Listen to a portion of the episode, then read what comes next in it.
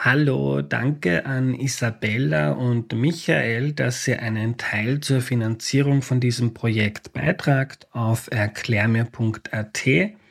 Und danke an Hanna, die für diese Folge die Minute am Ende beisteuert. Mich sehr berührt, was du mir geschickt hast. Die letzte Minute von Erklär mir die Welt gehört ja seit einigen Folgen euch. Schickt uns eine Sprachnachricht oder ein Audiofile an valentina.erklärmir.at oder einfach auf Social Media. Hallo, ich bin der Andreas und das ist Erklär mir die Welt, der Podcast, mit dem du die Welt jede Woche ein bisschen besser verstehen sollst. Heute geht es um Schweine und wie die so ticken. Das erklärt uns Marianne Wondrak. Hallo. Hallo. Hallo, liebe Marianne, danke, dass du uns bei dir begrüßt. Magst du dich zu Beginn noch kurz vorstellen, bitte?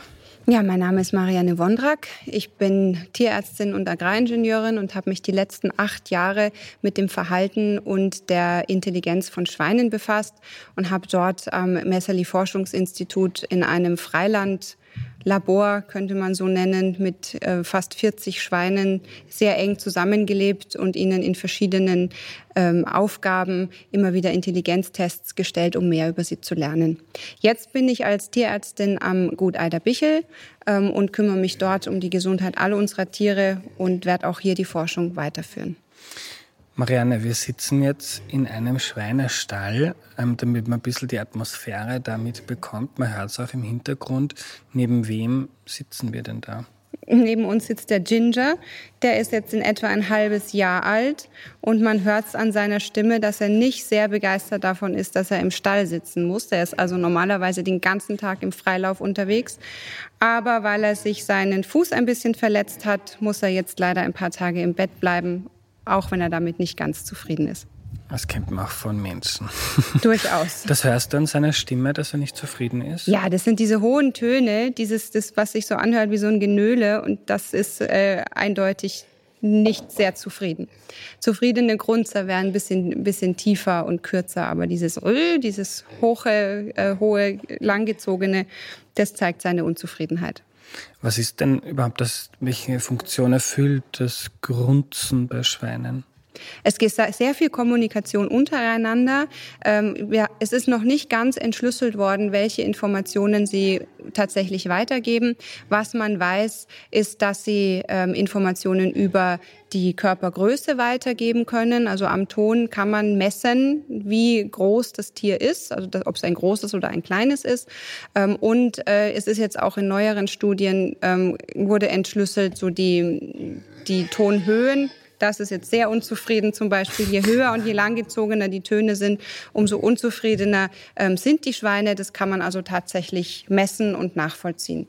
Also auch über den inneren Status geben sie Informationen. Aha. Und warum, welchen Zweck hat die Kommunikation über die Größe jetzt für eine Schweinegruppe? Äh, ich stelle mir das so vor, wenn ich jetzt eine Rotte Wildschweine hätte oder Schweine in ihrem natürlichen Lebensraum, dann haben die ähm, den Kopf, also auch die Augen, immer ganz nah am Boden und sind dort in einem relativ dichten ähm, Unterholz vielleicht oder in einer hohen Wiese und sehen nicht sonderlich weit. Schweine sind sowieso eher kurzsichtig und ihre Augen sind jetzt nicht besonders gut. Und wenn sie jetzt aber wissen wollen, wer ist mein nächster Nachbar, ist es ein Freund oder einer, vor dem ich ein bisschen aufpassen muss, bin ich in der Mitte, Mitte der Gruppe ähm, oder eher am Rand, dann sind diese Kontaktrufe ähm, eigentlich sehr sinnvoll. Oder, und wir haben bis jetzt erstmal nur rausfinden können, dass man wirklich auf die Größe rückschließen kann. Das heißt nicht, dass sie auch auf die, vielleicht können sie auch auf die Identität rückschließen. Das wissen wir nur noch nicht. Aha. Es gibt viel über Schweine, was wir noch nicht wissen. Ähm, Stichwort Identität. Ähm, haben Schweine Identität und wie schaut die aus? Rein wissenschaftlich kann ich das nicht beantworten, diese Frage. Das gilt es noch zu klären, ob sie sowas wie ein Ich-Bewusstsein haben oder nicht. Das ist, steht nach wie vor auf einem ganz weißen Fleck auf der Landkarte. Mhm. Aber ich meinte jetzt eher auch so in die Richtung Persönlichkeit. Sie haben auf jeden Fall Persönlichkeit. Also es gibt auch, äh, es gibt ja dann zwei verschiedene Arten, wie man Persönlichkeit bezeichnen kann. Einmal so in unserem Sprachgebrauch. Sie sind Persönlichkeiten. Ja, das sind sie. Sie haben alle ganz unterschiedliche Charakterzüge. Es gibt keine zwei, die irgendwie ähnlich sind. Es gibt die Einzelgänger und es gibt die Übersozialen, die immer in der Gruppe sind. Es gibt die, die immer zu Streit suchen und es gibt die, mit denen allen befreundet werden sollen. Ganz ganz genau wie in unserer menschlichen Gesellschaft auch. Ähm, Persönlichkeit im wissenschaftlichen Sinn ist aber dann auch wieder ein ganz anderer Begriff. Das ist, wäre auf Englisch Personality, äh, nennt man das. Und das ist dann äh, wissenschaftlich zu beantworten. Aber auch da gibt es schon, gibt es äh, Tests, die gemacht werden können, die auch mit Schweinen schon gemacht werden. Und man hat dort auch Persönlichkeitsunterschiede feststellen können. Und wie definiert man dann in der Wissenschaft Personality oder Persönlichkeit? Das ist ähnlich wie in der Humanpsychologie. Ähm, ist dann, äh, es gibt sozusagen verschiedene Gradienten, zum Beispiel äh, mutig oder, oder scheu oder äh, sozial und äh, eher einzelgängerisch oder ähm, explorativ ähm, und eher äh, zurückhaltend. Und da gibt es mehrere Gradienten als diese, beispielsweise. Und dann gibt es Tests, mit denen man diese ähm, diese äh, Gradienten eben feststellen kann. Zum Beispiel, wenn es jetzt um Wagemut geht, gibt man einem ähm, Tier ein Objekt, das es im Leben noch nie gesehen hat. Sei es jetzt ein Sonnenschirm oder egal, irgendwas, was äh, vielleicht auch dadurch, dass es neu ist, beängstigend sein kann. Und dann misst man die Verhaltensunterschiede. Es gibt also dann immer Tiere, die forsch drauf zugehen und es untersuchen. Und es gibt solche, die erst mal drei Meter entfernt bleiben und nur große Augen machen und sich nicht hintrauen. Und diese Unterschiede sind messbar. Und die kann man dann nachher in Zahlen fassen und dann wissenschaftlich auswerten. Was hast du denn in deiner Forschung ähm, über die Zeit über Schweine gelernt? Ich habe sehr viel gelernt. Ich habe aber auch viele, viele neue Fragen bekommen. Das ist glaube ich, in der Wissenschaft inhärent. Das ist einfach so. Äh, man beantwortet immer eine Frage und es äh, bekommt 100 neue dazu. Ähm, wir haben auf jeden Fall gelernt, äh, eins unserer Forschungsschwerpunkte war soziales Lernen. Wir haben gelernt, dass sie voneinander lernen, alleine durch Zuschauen. Sie müssen also nicht direkt daneben stehen und das Gleiche riechen und spüren äh, wie das Demonstratorschwein, sondern allein durch Zusehen. Wir haben gelernt, dass sie nicht nur von ihren Artgenossen lernen, sondern auch vom Menschen lernen und auch tatsächlich von der Bewegung eines Apparates durch Geisterhand, also wo nur der Apparat sich öffnet und schließt und sie oder nur öffnet, um ähm, korrekt zu sagen, und sie allein aus der Bewegung des Apparates lernen können, wie sie das, wie sie ans Futter rankommen. Wir haben gelernt, dass es große Unterschiede gibt darin, wie schnell Schweine lernen, wenn es ums individuelle Lernen geht. Wir hatten zum Beispiel einen Versuch mit einem Touchscreen für Schweine, wo wir ihnen Bilder zeigen können und sie auf dem Bildschirm dann Bilder auswählen können. Ähm, und da ging es um eine Kategorisierung. Das heißt, sie mussten Bilder im Kopf in Klassen einteilen und das dann auf neue Bilder die Klassen anwenden. Da gab es Überflieger, die das innerhalb weniger Tage gelernt haben. Und es gab solche, da hat es ein bisschen länger gedauert. Aber gelernt haben sie es dann ähm, nach und nach alle. Wir haben gelernt, dass sie sehr, sehr ähm, definierte soziale Netzwerke bilden, dass sie also tatsächlich, wie vermutet war und anekdotisch erzählt wurde, dass sie Freundschaften bilden, die auch über die Jahre bestehen bleiben. Wir haben gelernt, dass sie allerdings auch Feindschaften haben. Also es gibt es dann auch immer wieder, dass wenn zwei sich auf der Wiese begegnen, dann kracht's. Aber das passiert nicht jeden Tag, wenn sie sich ausweichen können. Ähm, wir haben gelernt, dass dieses Netzwerk und diese soziale Verbundenheit, die die Tiere haben, auch sich in ihrem emotionalen Seelenleben widerspiegelt. Also je nachdem, wie optimistisch sie ins Leben schauen, kann man äh, korrelieren mit ihrem, mit ihrem Sozialleben. Ach, wir haben sehr viel über Schweine gelernt. Wir haben gelernt, dass sie Grundlagen der Kooperation zeigen, dass sie miteinander arbeiten können, auch wenn wir das noch nicht fertig beweisen konnten. Aber da sind wir auch noch dran. Wie gesagt, 100 neue Fragen für jede einzelne Antwort. Ich habe jetzt auch 100 neue Fragen durch deine Antwort. das war zu. Ah, wie schließen Freunde, also wie äußert sich eine Freundschaft bei Schweinen? wenn wir das, wenn ich jetzt beschreiben kann, wie wir das wissenschaftlich feststellen, also da, äh, wir haben ja eine ganze Herde von Schweinen, die auf gut zehn Hektar Wiese und Wald leben und sich also je, den ganzen Tag auf einer sehr großen Fläche aussuchen können, mit wem sie wie interagieren und was sie machen.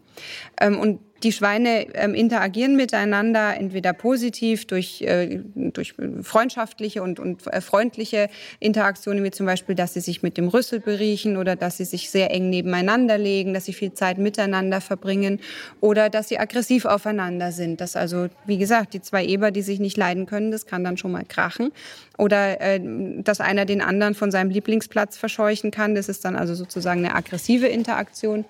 Ähm, und diese Interaktionen werden über einen längeren Zeitraum von ein paar Monaten, meistens drei Monate, beobachtet und aufgeschrieben, sodass wir dann auch danach wieder einen Datensatz haben, wer macht was, mit wem, wann und wie oft.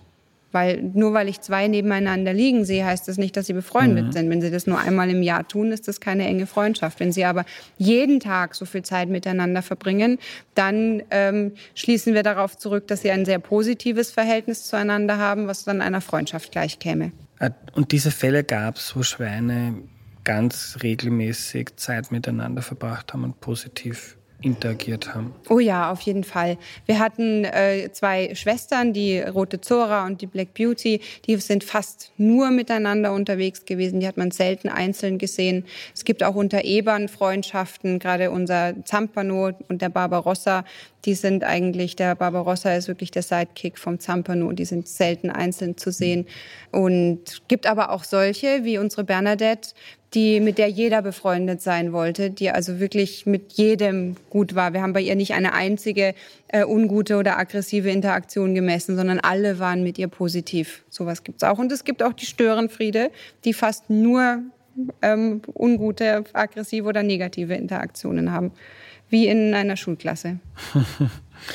Und es ist jetzt vielleicht eine weit gegriffene Frage, aber weiß man auch, warum die Schweine dann so unterschiedliche Persönlichkeiten haben, kann das daran liegen, dass die, ich schließe jetzt irgendwie so aus menschlichen Psychologie, Therapie, dass die eine schwierige Jugend hatten oder das, ist das genetisch? Woran liegt das, dass manche so viel Ärger machen und andere so friedlebend sind? Und das liegt einfach in der, in der Breite des Verhaltens von sozialen Tieren. Da geht's dann auch wieder so, man geht davon aus, dass es da wieder um die, um die Fitness geht und um das, wer sich durchsetzt. Und mal äh, ist halt der besonders Soziale im Vorteil und mal der andere.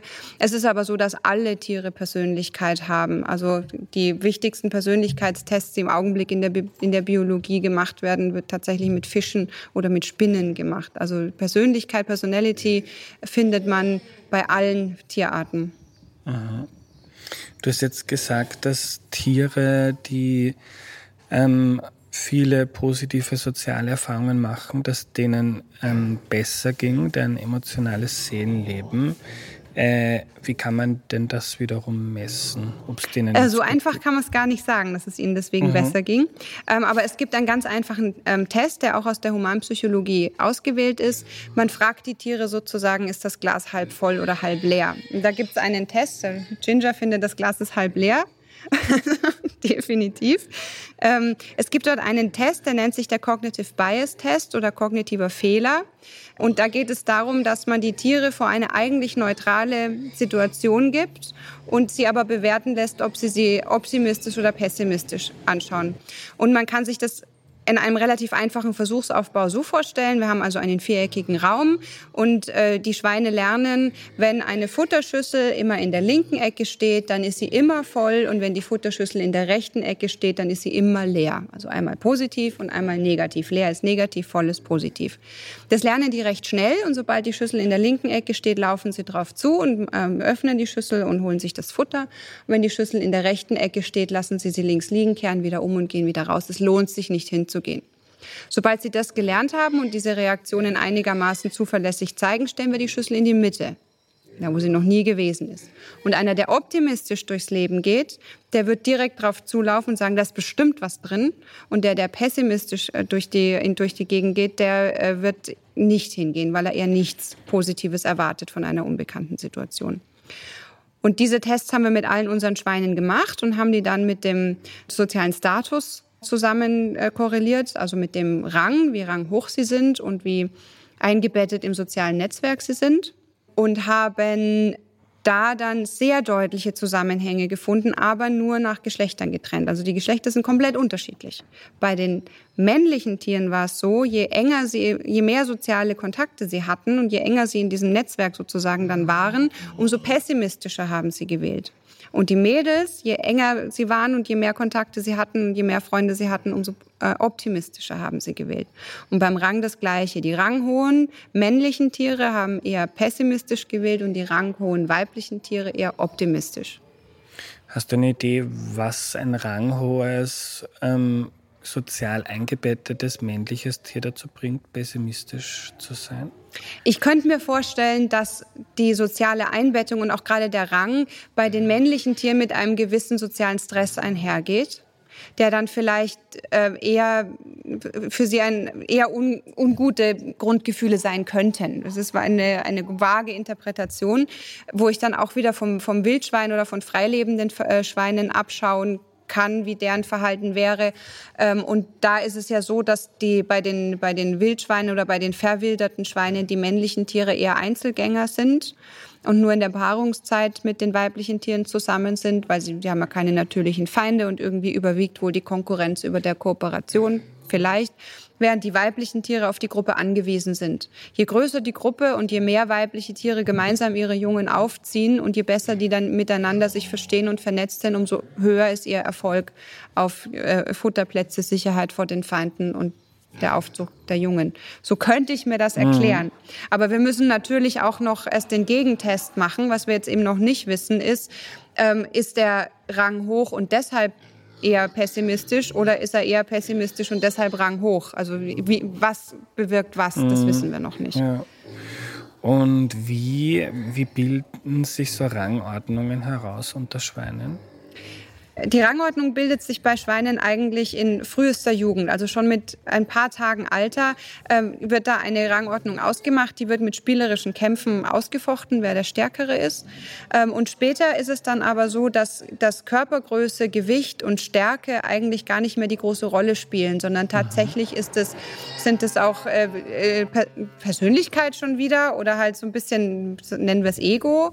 Also die Herdenchefs in äh, meiner Kune-Kune-Gruppe sind nicht die stärksten und nicht die größten, sondern es sind eher die, die sich selbst am meisten zutrauen und mit dem meisten Selbstvertrauen in einen Konflikt gehen. Und denen wird dann auch gefolgt. Und andere, äh, meine größten Elefanten sind im Herzen ein Mäuschen, die jedem Konflikt aus dem Weg gehen und da lieber gar nicht erst versuchen und dann lieber für den lieben Frieden willen vorher ähm, aufgeben und rückwärts gehen. Du hast gesagt, du hast auch gelernt, dass Schweine kooperieren. Wie machen sie das? Wir haben das, also so Versuche und so ähm, Theorien und Hypothesen entstehen ja immer nicht von ungefähr. Also das heißt, wir haben unsere Schweine in vielen, vielen Stunden, die wir mit ihnen auf der Wiese und im Wald verbracht haben, lange beobachtet und haben dann gesehen, dass zum Beispiel in Konflikten ähm, die Tiere sich gegenseitig unterstützen. Das heißt, einfaches Beispiel, äh, zwei Eber kommen in Streit und es kommt ein Dritter dazu und unterstützt den einen, von dem wir aus dem sozialen Netzwerk äh, wissen, dass es sein Freund ist und geht also mit in den Kampf hinein und wendet sich auch gegen den Angreifer. Das ist also eine einfache Form der Kooperation. Das haben wir in einzelnen Momenten auf der Weide beobachtet und kamen dann da auf die Idee, dass Schweine eigentlich dann zu Kooperation fähig sein könnten. Und dann haben wir einen Versuch designt mit einem Apparat, den Schweine nur öffnen können, um an Futter zu kommen, wieder, äh, wenn sie gemeinsam arbeiten. In dem Fall äh, war das jetzt nicht das äh, klassische äh, mit dem Loose String Paradigm, wo zwei Tiere an einem Seil ziehen müssen gleichzeitig, das für Schweine eine ungewohnte Bewegung ist, haben wir einen Apparat erfunden, wo Schweine gleichzeitig einen Holzbalken eigentlich nach oben heben müssen, weil das Anheben mit der Nase, mit dem Rüssel ist viel eher eine natürliche Bewegung äh, für Schweine, als an etwas zu ziehen. Ähm, und den Apparat haben wir eben entwickelt und dann in einer einzelnen Studie schon äh, getestet ähm, und haben dann gesehen, dass sie diese Aufgabe lösen können. Also zusammenarbeiten ist schon möglich. Aber um jetzt eine echte Kooperation im Sinne der Definition unter Biologen äh, beweisen zu können, fehlen noch ein paar weitere Kontrollen, die wir noch durchführen müssen. Aha. Was ich auch faszinierend fand, ist, dass, ich glaube, du hast der Susi, hat sie geheißen, ja, geschrien, also dass die Schweine bei dir auf ihren Namen reagieren. Was ich ja eher so mit Hunden in Verbindung bringe. Ja, Schweine und Hunde nehmen sich nicht viel, auch gerade in der, im Training und in der Trainierbarkeit finde ich sogar, ich habe ja selbst auch einen Hund, ähm, Schweine lernen im Training deutlich schneller als Hunde. Wenn ich mit einem Klicker und ein paar guten Sachen in den Schweinestall gehe, dann haben die innerhalb von zehn Minuten verstanden, was ich von ihnen will und vergessen das so schnell nicht mehr. Ähm, die Namen lernen Schweine tatsächlich sehr schnell, diese Individualnamen. Ähm, und auch, da ist gar kein eigenständiges Training nötig, sondern das lernen sie so wie unsere Hunde oder unsere Kinder durch sogenanntes latentes Lernen, indem man sie einfach immer mit diesem Namen anspricht und mit diesem Wort. Ähm, und das geht eigentlich sehr, sehr schnell, dass sie dann genau wissen, wer gemeint ist und dann auch wirklich nur das aufgerufene Schwein reagiert. Das ist auch schon wissenschaftlich sogar untersucht. Es gibt auch zum Beispiel in der Landwirtschaft die Möglichkeit, sich das auszunutzen äh, zu machen. Ähm, in den meisten äh, Zuchtsaunbetrieben wird zum Beispiel mit äh, Futterautomaten gearbeitet, wo die Schweine also einzeln in den Automaten gehen und dann per Ohrmarke von dem Automat erkannt werden und dann ihre Futterration bekommen. Und das führt jetzt oft zu Problemen, weil immer dieselben Schweine sich gleich wieder hinten anstellen und wieder hinein wollen und die ranghohen Tiere dann diesen Automat blockieren. Und da ist jetzt dann ein Forscherteam aus Deutschland auf die Idee gekommen, wir machen eine Aufruffütterung und rufen die mit Namen auf. Das ist dann so ähnlich wie im Schwimmbad, wenn dann Pommes 31 aufgerufen wird wird halt dann da die Isolde oder die Clementine aufgerufen und der Automat ruft dann zu einer festgesetzten Zeit den Namen dieses einen Schweines auf und dann steht das eine Schwein auf und geht zur Abruffütterung und zu der Zeit kriegt auch nur dieses eine Schwein was und das haben die sehr sehr schnell gelernt und können dann schön der Reihe nach ohne dass es Ärger gibt zu ihrem Futter gehen. Das ist wahrscheinlich im großen Maßstab schwierig, wenn wenn man in einem Stall mit ein paar tausend Tieren lebt, die mit denen in der Regel auch nicht gesprochen wird. Also die kennen dann auch ihren Namen nicht. Äh, die haben auch gar keine die Namen. Haben auch, ja, die haben dann eine Nummer oder wie? Ja, wenn, ja. ja. dann ist eine Nummer. In den Zuchtbetrieben mhm. haben sie eine Nummer und das war's. Ja, äh, wie, wir reden dann auch jetzt gleich noch, was das alles heißt für die Schweine, die meistens nicht so leben wie hier am Gut Eiderbichel, sondern anders. Ähm, mich würde noch interessieren, wenn sich ein Schwein das selber aussuchen kann, wie verbringt es seinen Tag? Äh, Schweine sind relativ aktiv. Das ist man nicht gewöhnt aus den Schweineställen, wo sie die ganze Zeit nichts zu tun haben.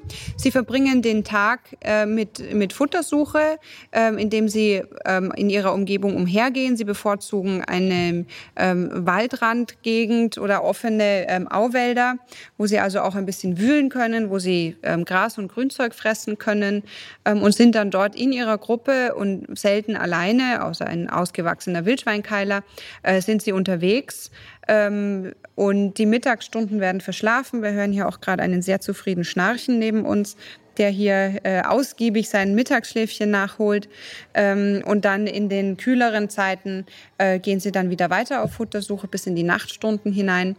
Sehr gerne wird ausgiebig gebadet und gesuhlt, denn Schweine können nicht schwitzen und müssen sich also durch Wasser oder eben im besten Fall Schlamm abkühlen und vor Insekten oder der Sonne schützen ähm, und natürlich Sozialkontakte pflegen ähm, untereinander. Es wird die Jungtiere spielen, ähm, die Alttiere ähm, sind miteinander unterwegs und pflegen so ihr Sozialverhalten, indem sie sich äh, dann eben berühren und riechen und oder auch ihre Unstimmigkeiten ausstreiten. Äh, es wird gemeinsam im Haufen geschlafen und geruht. Und ja, so geht dann der Tag dann schon dahin, eigentlich mhm. sehr gemütlich. Woher kommt dann der, wenn Schweine nicht schwitzen, woher kommt der Ausdruck, du schwitzt wie eine Sau? Das kommt wahrscheinlich eher vom äh, Begriff äh, des Schweiß ist Blut aus der Jagdsprache und dass das Schwein halt ausblutet und das ist dann Aha. eher da. Das Aha. hat eigentlich nichts mit dem Schwitzen vor Hitze zu tun. Denn Schweine okay. haben außer ja. am Rüsseln nur äh, überhaupt keine Schweißdrüsen. Ja, aber jetzt, wenn man drüber nachdenkt, ist es ja schon faszinierend, wie präsent das Schwein in unserer Sprache und Kultur ist. Weil es gibt ganze Religionen, die Schweine als unrein sehen, die darf man äh, nicht essen, also der Islam, Judentum. Dann gibt es den Ausdruck, du bist ein Ferkel, irgendwas ist eine Sauerei, man muss den inneren Schweinehund überwinden, dann gibt es das Glücksschwein zu mhm. Silvester. Also irgendwie fasziniert uns und prägt uns diese Beziehung zum Schwein. Ja, das ist ein sehr, sehr, sehr ambivalentes Verhältnis, was wir Menschen zu den Schweinen haben. Es gibt in kaum einem Kinderzimmer fehlt das Stoffschweinchen im, im Bett. Irgendwie findet man sie niedlich und gleichzeitig gruselt man sich ein bisschen vor ihnen. Woher das genau kommt, da bin ich mir selber noch gar nicht so sicher. Wir fürchten uns vor der Wildheit von Wildschweinen, finden aber gleichzeitig die rosanen Ferkel unvorstellbar niedlich und irgendwie gruselt uns auch ein bisschen ihr so menschliches Auge, das uns anschaut, wenn wir ihnen näher kommen. Es, ist, es macht schon ein bisschen Gänsehaut, einem ausgewachsenen Schwein in die Augen zu schauen. Aber wo genau das herkommt, bin ich mir selbst noch ein Rätsel. Mhm. Sie sind vergöttert worden in alten Zeiten, die alten Germanen, für die waren die Keiler auch was Göttliches. Also Odin, wenn er auf die Erde wollte und ein bisschen Spaß haben wollte, dann hat er sich in ein Wildschwein verwandelt und die Sau rausgelassen, so richtig. Also das ist schon, ich weiß selbst auch nicht so ganz genau, wo das herkommt.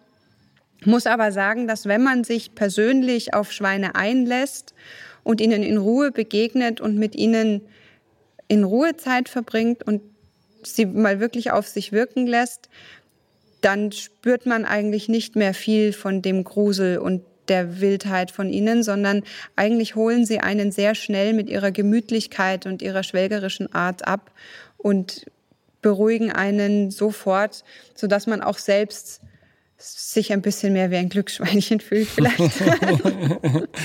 Kannst du uns mal erzählen, weil unsere Hausschweine stammen ja von Wildschweinen ab. Also irgendwann vor langer Zeit haben Menschen einfach begonnen, da wo die gesessen sind, rundherum einen Zaun zu bauen und gesagt, ich, ich jag dich jetzt nicht mehr, sondern du gehörst jetzt mir und ich irgendwann bist du dick und fett und dann fresse ich dich. Ja, so in etwa. Also ähm, man geht davon aus, dass die richtige Schweinehaltung, die landwirtschaftliche, ungefähr 9000 Jahre alt ist. Aber so die ersten äh, vordomestizierten oder so, dass Schweine schon Menschen begleitet. Da gibt's äh, Hinweise, die gut 15.000 Jahre alt sind. Ähm, aber man geht davon aus, dass Schweine ähnlich vielleicht sogar, man könnte sogar freiwillig domestiziert wurden wie Hunde, dass sie also den menschlichen Siedlungen gefolgt sind und erstmal von den Überresten und den Müllkippen sozusagen gelebt haben und die Essensreste aufgegessen haben, genau wie die Hunde auch. Äh, und dann so nach und nach immer näher an die menschlichen Siedlungen gekommen sind und irgendwann dann halt so als Halbzahme und Halbwilde halt dann mitexistiert haben. Und dann selektiert man natürlich aus so einer Gruppe immer die zutraulichsten heraus und so beginnt dann eine Domestikation und irgendwann sind sie dann mit im Haus dabei. Es ist ja auch noch nicht lange her, dass Schweine uns so fern waren. Es ist ja kaum 200 Jahre her, da waren selbst die Großstädte innen, in, innen innerstädtisch noch voller Schweine. Und es, es sind in jeder, jeder Kleinstbauer ähm, und selbst in den Städten hat man Hühner, Gänse und auch Schweine in den Hinterhöfen gehalten. Das ist eigentlich erst eine Entwicklung der letzten 70 Jahre so in etwa, dass man sie wirklich ganzjährig in den Stall einsperrt und dass man sie dem sagen wir mal dem Normalbürger äh, völlig entzieht, sodass man sie überhaupt nicht mehr zu Gesicht bekommt. Mhm. Also diese Domestizierung hat irgendwie einen anderen Pfad genommen als bei Hunden. Ja, durchaus. Mhm. Also ich mhm. meine, die haben irgendwie eine andere Aufgabe übernommen bei Menschen, weil sie halt so viele Junge kriegen und so viel wachsen. Vielleicht sind sie auch nicht ganz so leicht trainierbar gewesen wie die ersten Wölfe. Warum das ausgerechnet in diese Richtung abgebogen ist mhm. und nicht andersrum, ist jetzt nicht mehr zu beantworten. Ähm, denn wer wirklich, wenn ich wieder sagen kann, wer sich auf Schweine einlässt, der sieht, dass sie genauso die Nähe des Menschen suchen wie auch die Hunde und dass sie uns eigentlich auch sehr nahe stehen und auch sehr gerne mit uns sind sich trainieren lassen, wie mhm. jedes Hundchen auch stubenrein werden und auch in der Familie mitleben können. Ja. Weil du sagst, so viele Junge, es ist ja zum Beispiel bei einer Kuh so, die ist neun Monate schwanger, dann kriegt sie ein Kalb. Beim, ich glaube, Schweine können zweimal im Jahr. Richtig, die tragen drei Monate, drei Wochen, drei Tage ähm, und bekommen halt dann gleich mal, jetzt wenn ich an eine bodenständige Rasse denke, sieben, acht Ferkel und eine ähm, Hochleistungs- ähm, Sau aus den, aus den äh, Zuchtbetrieben kriegt bis zu 20 Ferkel. Und das äh, sind natürlich dann schon Zahlen. Und dann sind sie jetzt so gezüchtet, dass sie auch sehr hohe Tageszunahmen haben.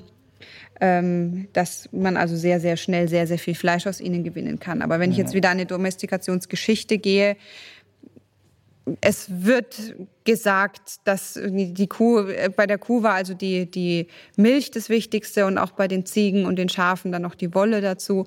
Und die Schweine haben weder Wolle noch haben sie, ähm, geben sie viel Milch, noch eignen sie sich zur Jagd als wieder jetzt der Jagdhund. Und deswegen blieb dann eigentlich nur übrig, ihre Ferkel zu essen. Äh, wie unterscheidet sich denn ein hochgezüchtetes Schwein von einem Schwein, das draußen in freier Wildbahn lebt? Na, das unterscheidet sich schon mal ganz klar von ihrer, also die, die Rasse ähm, die Rassen, die in Freiheit leben können, da gibt es nicht mehr sehr viele. Ähm, unsere jetzt das klassische Mastschwein ist meistens ein Hybridschwein aus zwei Hochleistungsrassen, zum Beispiel ein Edelschwein und ein Pietrin-Schwein, könnte man sagen, äh, könnte man als Beispiel nehmen, äh, was dann sozusagen die besondere Frohwüchsigkeit und die Fleischqualität dieser beiden Rassen dann am Ende vereint. Ähm, und die sind extrem schnell wachsend, haben eigentlich einen permanenten Hunger, um eben dieses schnelle Wachstum äh, zu bedienen äh, und auch durchaus genetisch ist ihnen da so eine gewisse Fressbremse weggezüchtet worden, sodass sie einfach die ganze Zeit essen, bis sie voll sind bis oben, äh, um möglichst schnell zu wachsen. Schon vom Aussehen her ähm, sind die meistens hellrosa mit weißer Haut und wenig Borsten. Denn die vielen Borsten möchte man nachher nicht in seinem Schweinebraten haben und auch eine schwarze Haut ist an der Schweinebratenkruste nicht gewünscht und auch eine viel von der Haut wird ja in andere Dinge wie Wurst verarbeitet und da möchte man auch keine schwarze Farbe, sondern die muss farblos und weiß sein. Und diese Haut führt jetzt dazu, dass die sich äh, gegen Insekten und auch gegen die Sonneneinstrahlung oder auch gegen Kälte nicht mehr so gut wehren kann. Also unsere Masthybriden sind nicht mehr gut in der Lage, wirklich in einem ganzen Jahr in der Freiheit zu leben. Ähm, und dann sind sie noch dazu extrem groß geworden. Äh, man kann das also sehen, wenn man ausgewachsene Schweine einer Mastrasse sieht, die werden gute 300 Kilo schwer, ist also so schwer wie ein Pferd ähm, und sind aber in ihrer, von ihren Organen und ihren Knochen und ihren Gelenken nach wie vor eigentlich auf das Gewicht von dem Wildschwein so, also um die 150 Kilo ausgelegt. Das heißt, sie kriegen dann auch häufig Herz-Kreislauf-Probleme oder äh, die Gelenke können ihr schweres Gewicht nicht mehr tragen. Also das sind dann Probleme, die die Rasse mit sich führt die in der modernen Landwirtschaft so selten zu sehen sind, denn ein Mastschwein wird ja gerade mal fünf Monate alt, da ist es noch nicht einmal ganz ausgewachsen und in der Zeit bilden sich diese Probleme dann noch nicht so deutlich ab. Nur mhm. schon auch, aber jetzt noch nicht so deutlich. Ja. Und im Verhalten wird ein, ein, ein Mastschwein, wenn es die Möglichkeit hätte, ähnlich leben wie ein Wildschwein? Auf jeden Fall. Also die Verhaltensbedürfnisse sind nach wie vor dieselben geblieben. Das hat man auch tatsächlich ausprobiert und auch wissenschaftlich begleitet, schon vor vor fast 30 Jahren mittlerweile, äh, na, vor gut 30 Jahren, huch, die Zeit verrennt, hat man Versuche gemacht mit Schweinen, die in einem ganz normalen Schweinestall aufgewachsen sind und hat die in eine naturnahe Umgebung ähm, gegeben, auf eine große Weide mit Wald und allem und hat sie dort leben lassen. Und die haben auf der Stelle am selben Tag, an dem sie rausgekommen sind, angefangen in der Erde zu wühlen und sich ihr Futter zu suchen. Die haben für ihre Jungen ein Nest gebaut, haben dann in diesem Nest ihre Ferkel zur Welt gebracht, haben sie dann aufgezogen, haben sie geführt, haben die äh, Gruppenzugehörigkeiten so gehabt. Also die rein sozialen Bedürfnisse und die Verhaltensbedürfnisse dürften nach wie vor nicht unterschiedlich sein zu Wildschweinen. Und Sie haben dann wahrscheinlich auch schnell wieder angefangen, den Schlafplatz vom, von der Toilette zu trennen. Auf jeden Fall. Das machen alle Schweine sofort. Sobald sie die Möglichkeit haben und genug Platz haben, halten sie äh, strikt ihre Toilettenplätze ein und den Schlafplatz peinlich sauber. Das können wir auch hier direkt nebenan sehen, wenn wir in die, in die Boxen reinschauen, neben denen wir sitzen. Dort ist immer eine Ecke fein eingestreut. Das bleibt also immer sehr sauber und die weitest entfernte Ecke, ähm, dort werden sie dann ihre Hinterlassenschaften liegen lassen, aber niemals im Schlafbettchen. Mhm. Weil du gesagt hast, so dass die, die, die Mastschweine, die so hochgezüchtet sind und deren Haut oder nicht mehr Sonnen- oder Insektenverträglich ist oder weniger, ähm, muss man dann, wenn man sagt, man möchte den Schweinen zum Beispiel freien, also Ausgang geben, muss man dann andere Rassen nehmen oder brauchen die dann einfach viel Schatten oder besondere Bedingungen? Also wenn man jetzt ein, mit einer Waldweide anfangen will und sie wieder in die Eichenwälder treiben oder halt über seine Felder, dann tut man gut daran, eine bodenständige Rasse zu wählen, wie zum Beispiel eine schwäbisch-hellische oder äh, ben, buntes Bentheimer, also oder auch Mangalitzer Wollschweine zum Beispiel. Also wenn man dann auf äh, Rassen geht, die also damit wirklich noch sehr gut zurechtkommen äh, es wird schon alleine schwierig, ein, ein Hybridschwein ähm, von einer Weide zu ernähren, dass es sein genetisch angelegtes Wachstum überhaupt erfüllen kann durch das Futter, das er sich selber erarbeitet. Mhm. Also da tut man schon gut dran, auch auf andere Rassen zurückzugreifen. Also wenn ich jetzt an Farm der Tiere von George Orwell denke, wo so die Tiere einen Aufstand machen und sich vom Menschen befreien, dann wird das nicht lange gut gehen bei unseren Mastschweinen, wenn die sich jetzt selber das Leben organisieren müssen. Also soweit ich weiß, ist bei Farm der Tiere sind es Barclay-Schweine und das sind durchaus auch Weideschweine, die damit mhm. sehr gut zurechtkämen. Wie geht's dir jetzt damit, wenn du dran denkst, also wenn du erforscht hast, wie, wie, wie Schweine leben, was die für äh, Emotionen haben, wie sie ausdrücken können, ob es ihnen gut geht oder nicht, ähm, was sie für Bedürfnisse haben. Wie geht's dir als Tierärztin und als jemand, der auch schon wahrscheinlich viele Schweineställe gesehen hat, damit, wie Schweine bei uns typischerweise leben müssen? Ah, das ist eine sehr emotionale Frage durchaus, eine sehr schwierige Frage. Nein, äh, es, es belastet mich natürlich massiv persönlich. Ähm, in meinen ersten Zeiten äh, in meinem Clever Pig Lab Projekt bin ich, habe ich sehr viel Zeit auf der Wiese verbracht und habe dann sozusagen zur Rückschau gehalten an meine Zeit ähm, in, als aktive Tierärztin in der Landwirtschaft. Und manchmal sind mir tatsächlich die Tränen gekommen, weil ich genau gewusst habe, dass alle Schweine so sein wollen wie diese Schweine und dass sie es aber einfach nicht können. Und in welcher absurden Welt die eigentlich leben, wo prinzipiell weiß jeder, was Schweine für Bedürfnisse haben und was sie brauchen und dass man sie aber nach wie vor auf Beton über ihren eigenen Exkrementen ohne Möglichkeiten, sich irgendwie zu beschäftigen, ihr Verhalten auszuleben, zu wühlen, sich ihre Sozialpartner auszusuchen. Dass man sie nach wie vor so hält, ist für mich eigentlich komplett absurd geworden.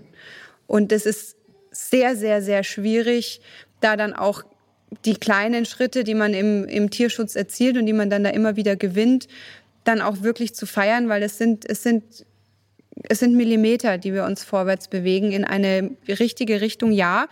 Aber es sind so kleine Schrittchen, die eigentlich für das, für das Schwein nicht so richtig spürbar sind. Mhm. Weil wir so weit davon entfernt sind, was sie eigentlich bräuchten. Die, die, diese Rangordnung, die du vorhin angesprochen hast, kann man das in einem Stall mit tausenden Tieren und Geräuschen und Gerüchen, funktioniert das dann noch? Ist das dann Dauer sozialer Stress? Oder? Ganz sicher. Es ist so, dass diese, dass das, das Aggressionsverhalten oder sagen wir mal das Rangordnungsverhalten, sagen wir es positiv, das, das Verhalten, wenn sich Rangordnung, ähm, wie, wie sich die Rangordnung etabliert, das sind nicht immer große Kämpfe, sondern das sind kleine Gesten. Unser Chef der Herde, der heißt Zampano, der macht es zum Beispiel sehr subtil, der geht, der geht jeden Tag die Weide eine, in mehreren großen Runden ab und jeden, den er trifft, der ist natürlich rangniedrig, den schaut er einmal scharf an, das ist alles, was er tut und derjenige, derjenige muss dann ähm, tatsächlich den, muss dann eine, eine unterwürfige Geste machen. Bei Schweinen sieht es so aus, dass der den Kopf hebt und ein paar Schritte rückwärts geht oder ähm, sich halt äh, am besten rückwärts gehend oder seitlich abwendet. Ähm, und je nachdem, wie sehr äh, der Zampano jetzt darauf besteht oder vielleicht auch diesen einen Eber gerade im Blick hat, muss das teilweise recht weit sein. Also nur mal 10 Zentimeter rückwärts gehen reicht oft nicht, sondern der muss dann wirklich mal 10, 15 Meter weggehen. Wenn er das nicht kann, wird ihm der Zampano, das sagt ihm sein natürliches Verhalten, hinterhergehen und er wird ihn angreifen und er wird versuchen, ihn zu verletzen. Und in einem großen Stall mit sehr, sehr vielen Tieren, wo jedes Tier nur seine 1,2 Quadratmeter bekommt, kann der Unterlegene nicht wirklich ausweichen, wird in die Ecke gedrängt und wird dann durchaus auch verletzt. Das ist anders nicht möglich. Hast du mal darüber nachgedacht, wie tiergerechte ähm, Schweinehaltung funktionieren kann? Also wie müsste das ausschauen, damit man, also ich war zum Beispiel, es war ein, auch eine Folge Klein mit die Welt, ich suche dann nachher die Nummer raus, ich war mal in der Steiermark bei La Bonca. Ja. Ähm, und das war, das war super. Das kostet dann halt dreimal so viel wie herkömmliches, aber ist halt auch ein Lebewesen, das man isst und ist halt auch kein, keine Rahmschware. Geht das so in die Richtung, wie, wie, wie Schweine leben können und muss man dann auf andere Rassen setzen, als auf die, ähm, oder gibt's mit den herkömmlichen Mich ärgert nur eine Fliege da. Ich finde es generell schön, wenn man nach hinten schaut, läuft immer wieder ein Pony vorbei. Also es ist schade, dass man nur den Ton hört und nicht das Bild dazu, dazu hat.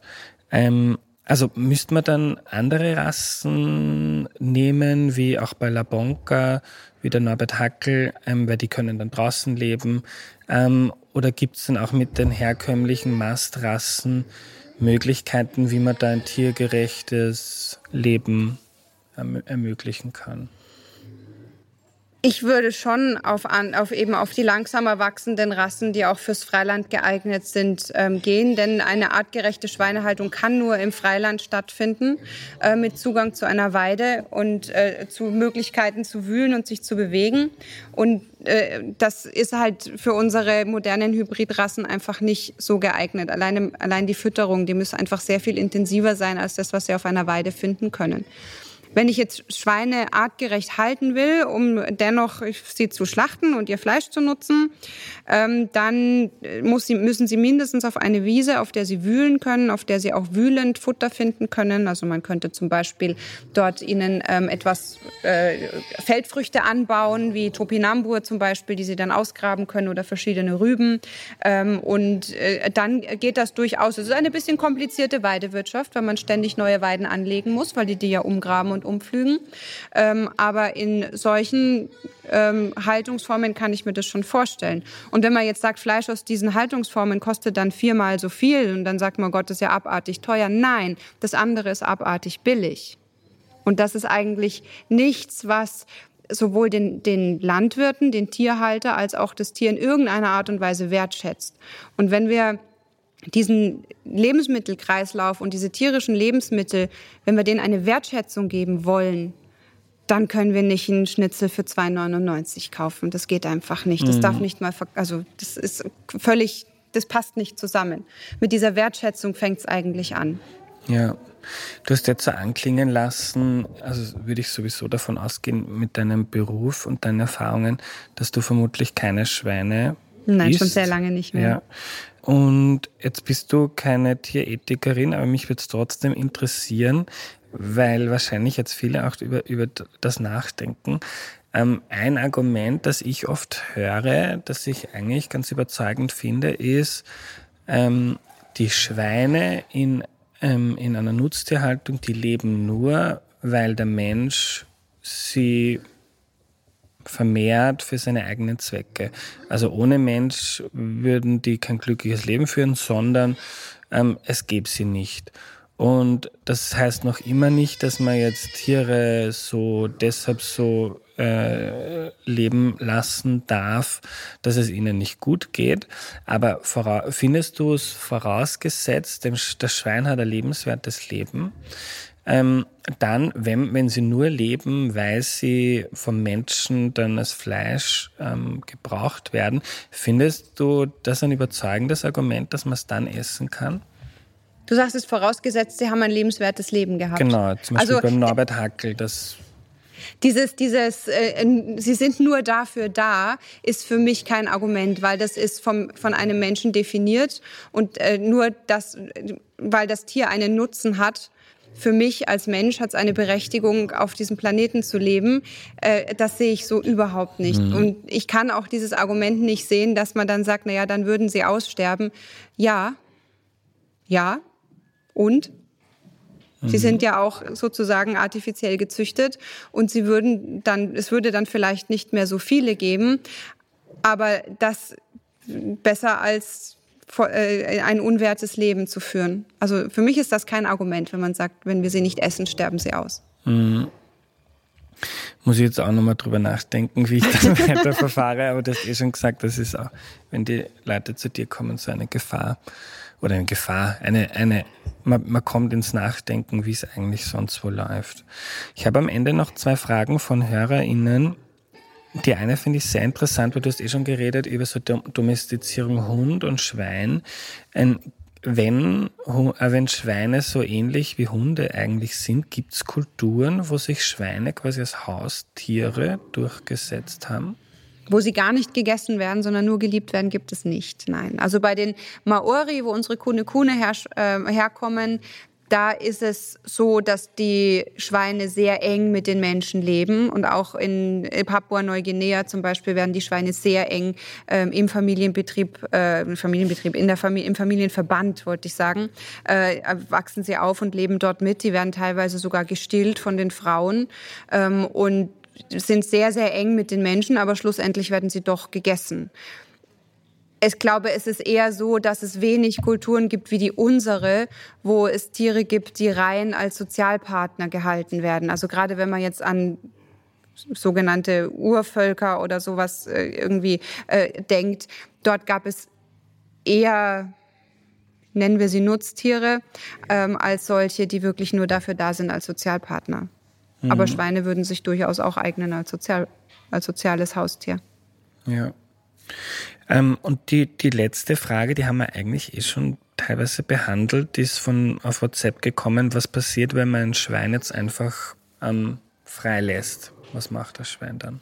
Nun, das sehen wir am Beispiel von vielen verwilderten Hausschweinen, die zum Beispiel auf einigen Mittelmeerinseln oder auch in Nordamerika ähm, frei und wild leben oder auch die halbe Karibik ist besiedelt von verwilderten Hausschweinen. Die organisieren sich dann tatsächlich wieder sehr ähnlich wie unsere europäischen Wildschweine in Rotten, vermehren sich munter und äh, machen tatsächlich teilweise auch dann schon Probleme als einwandernde Arten, weil sie sich gar so munter vermehren. Also die kommen sehr gut zurecht in einer ihnen angepassten Umgebung.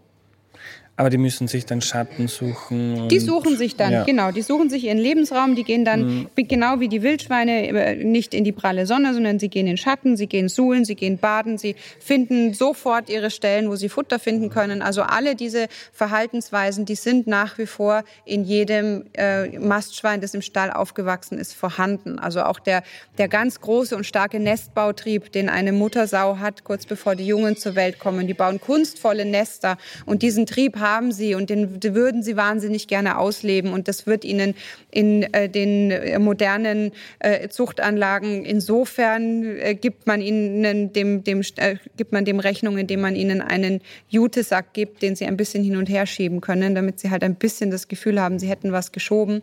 Aber es, es geht ganz entgegen ihr natürliches Verhalten, dass sie nach wie vor drin haben. Also wir haben sehr viel verwilderte Hausschweine auf der ganzen Welt, die einfach mal ausgekommen sind und die sich dann wieder zusammen organisieren und dort leben wie Wildschweine. Blitzescheu und im Wald. Und glücklicher wie zuvor. Hoffentlich. Ja, danke für deine Zeit, Marianne. Gerne, danke für die Einladung.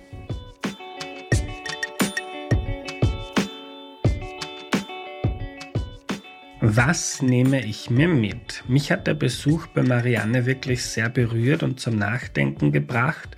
Es gibt für mich keinen vernünftigen Grund, Schweine anders zu behandeln als Hunde, denn sie sind wahnsinnig sensibel, sie reagieren auf ihre Namen, sie können Dinge lernen, sie sind sehr sozial. Umso schlimmer, dass so Tiere, die auch noch schlecht sehen und deshalb wahnsinnig gut riechen, in den meisten Schweineställen über ihren eigenen Fäkalien sind die ganze Zeit, obwohl sie, wie man bei Marianne im Stall gesehen hat, eigentlich immer, wenn möglich, quasi eine Toilette einrichten, also ein Eck, wo sie ihre Notdurft erledigen und wo sie sich sonst nicht aufhalten. Ich höre dann oft, hey, das ist ein Nutztier, das dient den Menschen seit Tausenden von Jahren zur Ernährung. Und wenn man dieser Logik folgt, was ich für vertretbar halte, dann muss man trotzdem dafür sorgen, dass die Schweine in der Zeit, in der sie leben, eine gute Zeit, ein gutes Leben haben und sie eben nicht leiden. In Folge 181 ist Norbert Hackel zu Gast. Er ist Landwirt und er schafft es wirklich, den Tieren das Leben so zu ermöglichen, wie es eigentlich sein sollte auch wenn sie dann trotzdem gegessen werden am Ende des Tages. Hört mal in die Folge 181 rein, wenn ihr sie noch nicht kennt. Und wenn ihr Klärme die Welt wichtig findet, weil ihr damit die Welt mit wenig Aufwand besser versteht, dann tragt, wenn euch das denn möglich ist, bitte einen Teil zur Finanzierung bei auf www.erklärmir.at.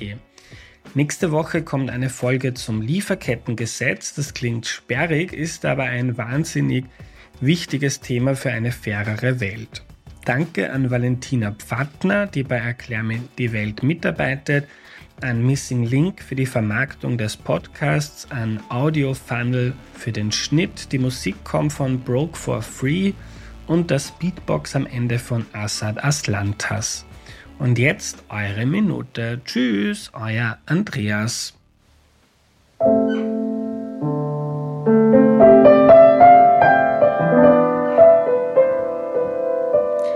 Erkläre die Welt hat mir schon viel beigebracht. Am liebsten, am allerliebsten höre ich die Serie, wenn ich unterwegs bin, so wie viele andere auch, vermutlich. Und was am coolsten ist, dass man sich mit Themen beschäftigt, von denen man nie gedacht hat, dass sie spannend sind. Dass man was lernen kann, dass man systemisch anfängt, die Welt zu sehen, die Gesellschaft zu hinterfragen. Dafür danke ich sehr.